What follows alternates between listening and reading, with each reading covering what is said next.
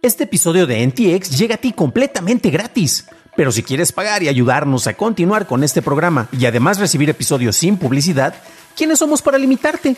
Descubre cómo hacerlo siguiendo la liga en la descripción del episodio. Hey, it's Paige DeSorbo from Giggly Squad. High quality fashion without the price tag. Say hello to Quince. I'm snagging high-end essentials like cozy cashmere sweaters, sleek leather jackets, fine jewelry, and so much more. With Quince being 50 to 80% less than similar brands. And they partner with factories that prioritize safe, ethical, and responsible manufacturing. I love that. Luxury quality within reach. Go to quince.com slash style to get free shipping and 365-day returns on your next order. quince.com slash style.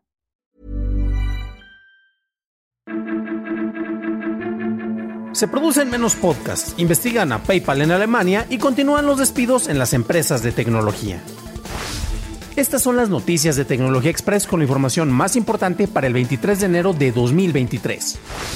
El Ministerio de Información y Radiodifusión de la India le ordenó a Twitter, YouTube y otras plataformas que bloquearan varios videos que mostraban el primer episodio del documental de la BBC lanzado en 2002 llamado India The Modi Questions, en donde se reportan disturbios religiosos en Gujarat, el estado natal del primer ministro Narendra Modi.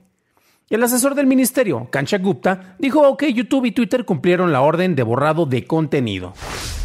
De acuerdo con un reporte de Edison Research citado por Charter, el lanzamiento de nuevos podcasts se redujo casi en un 80% entre el 2020 y el 2022.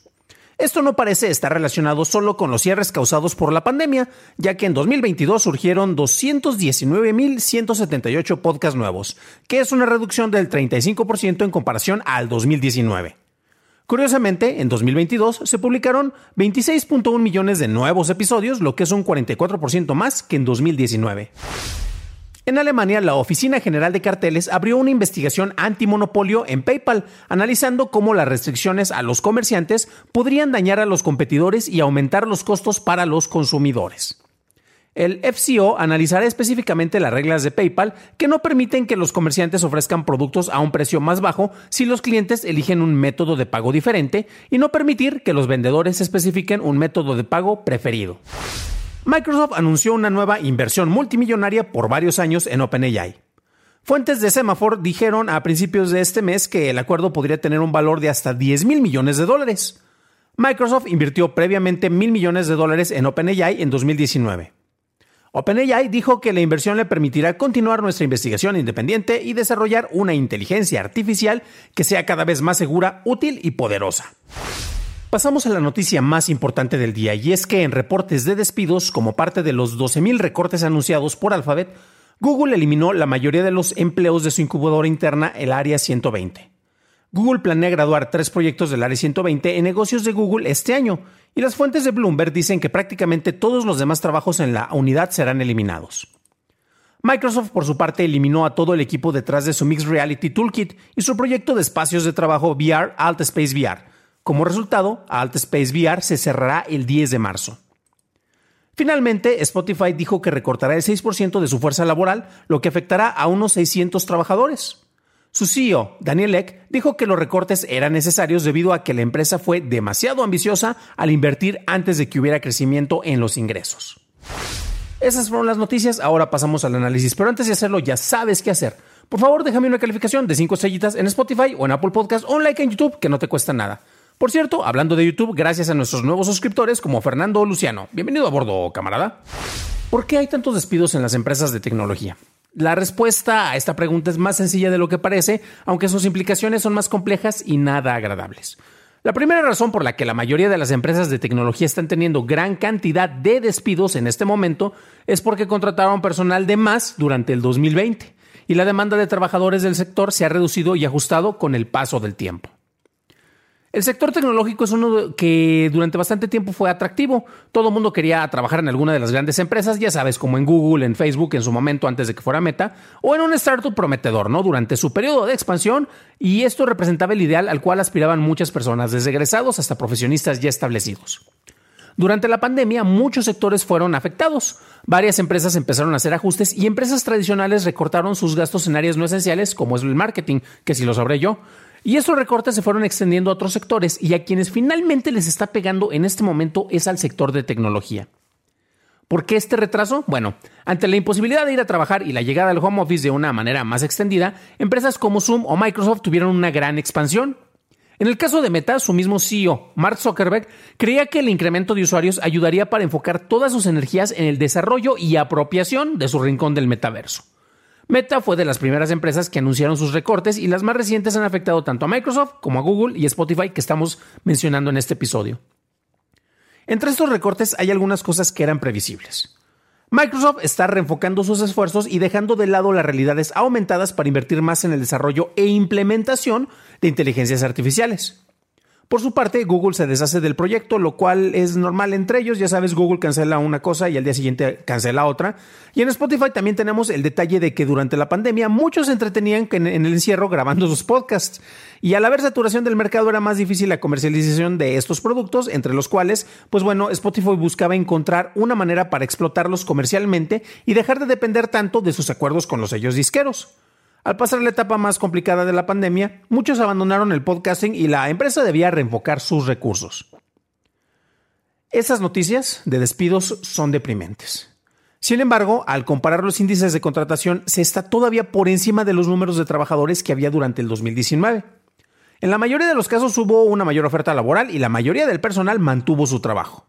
Los recortes ahora presentes son ajustes no tan drásticos como el despido de todo el personal que se incorporó en los últimos años. Esto desde luego no es consuelo si te tocó a ti el ser despedido.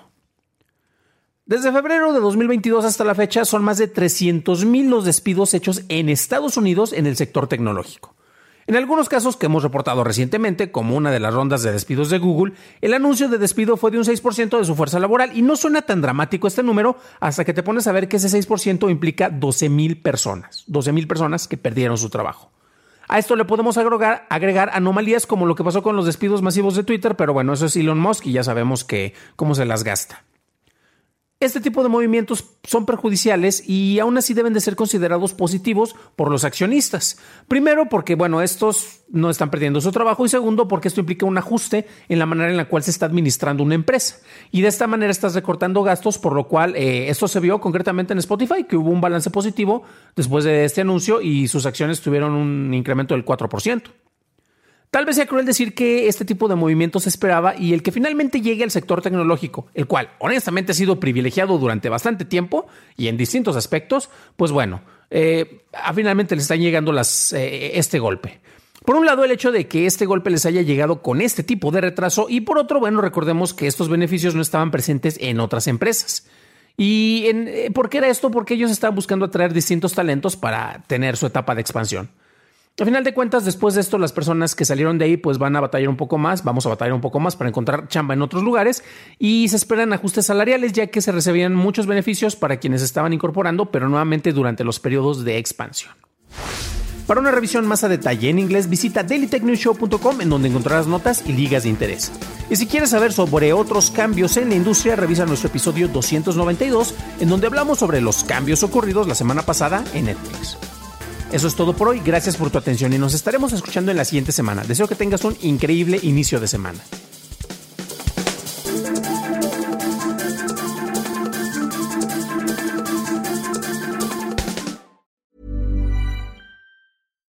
If you're looking for plump lips that last, you need to know about Juvederm lip fillers. With Juvederm Volbella XC and Juvederm Ultra XC, your lip look, whether it's subtle or bold, can last up to one full year with optimal treatment and no additional maintenance. Find a licensed specialist and see if it's right for you at juvederm.com today. That's J U V E D E R M.com. Add fullness to lips in adults over 21 with Juvederm Volbella XC or Juvederm Ultra XC. Do not use if you have severe allergies or a history of severe allergic reactions, or if you're allergic to lidocaine or the proteins used in Juvederm. Tell your doctor if you have a history of scarring or taking medicines that decrease the body's immune response or that can prolong bleeding. Common side effects include injection site redness, swelling, pain, tenderness, firmness, lumps, bumps, bruising, discoloration, or itching. As with all fillers, there's a rare risk of unintentional injection into a blood vessel, which can cause vision abnormalities, blindness, stroke, temporary scabs, or scarring. For full important safety information, visit juvederm.com.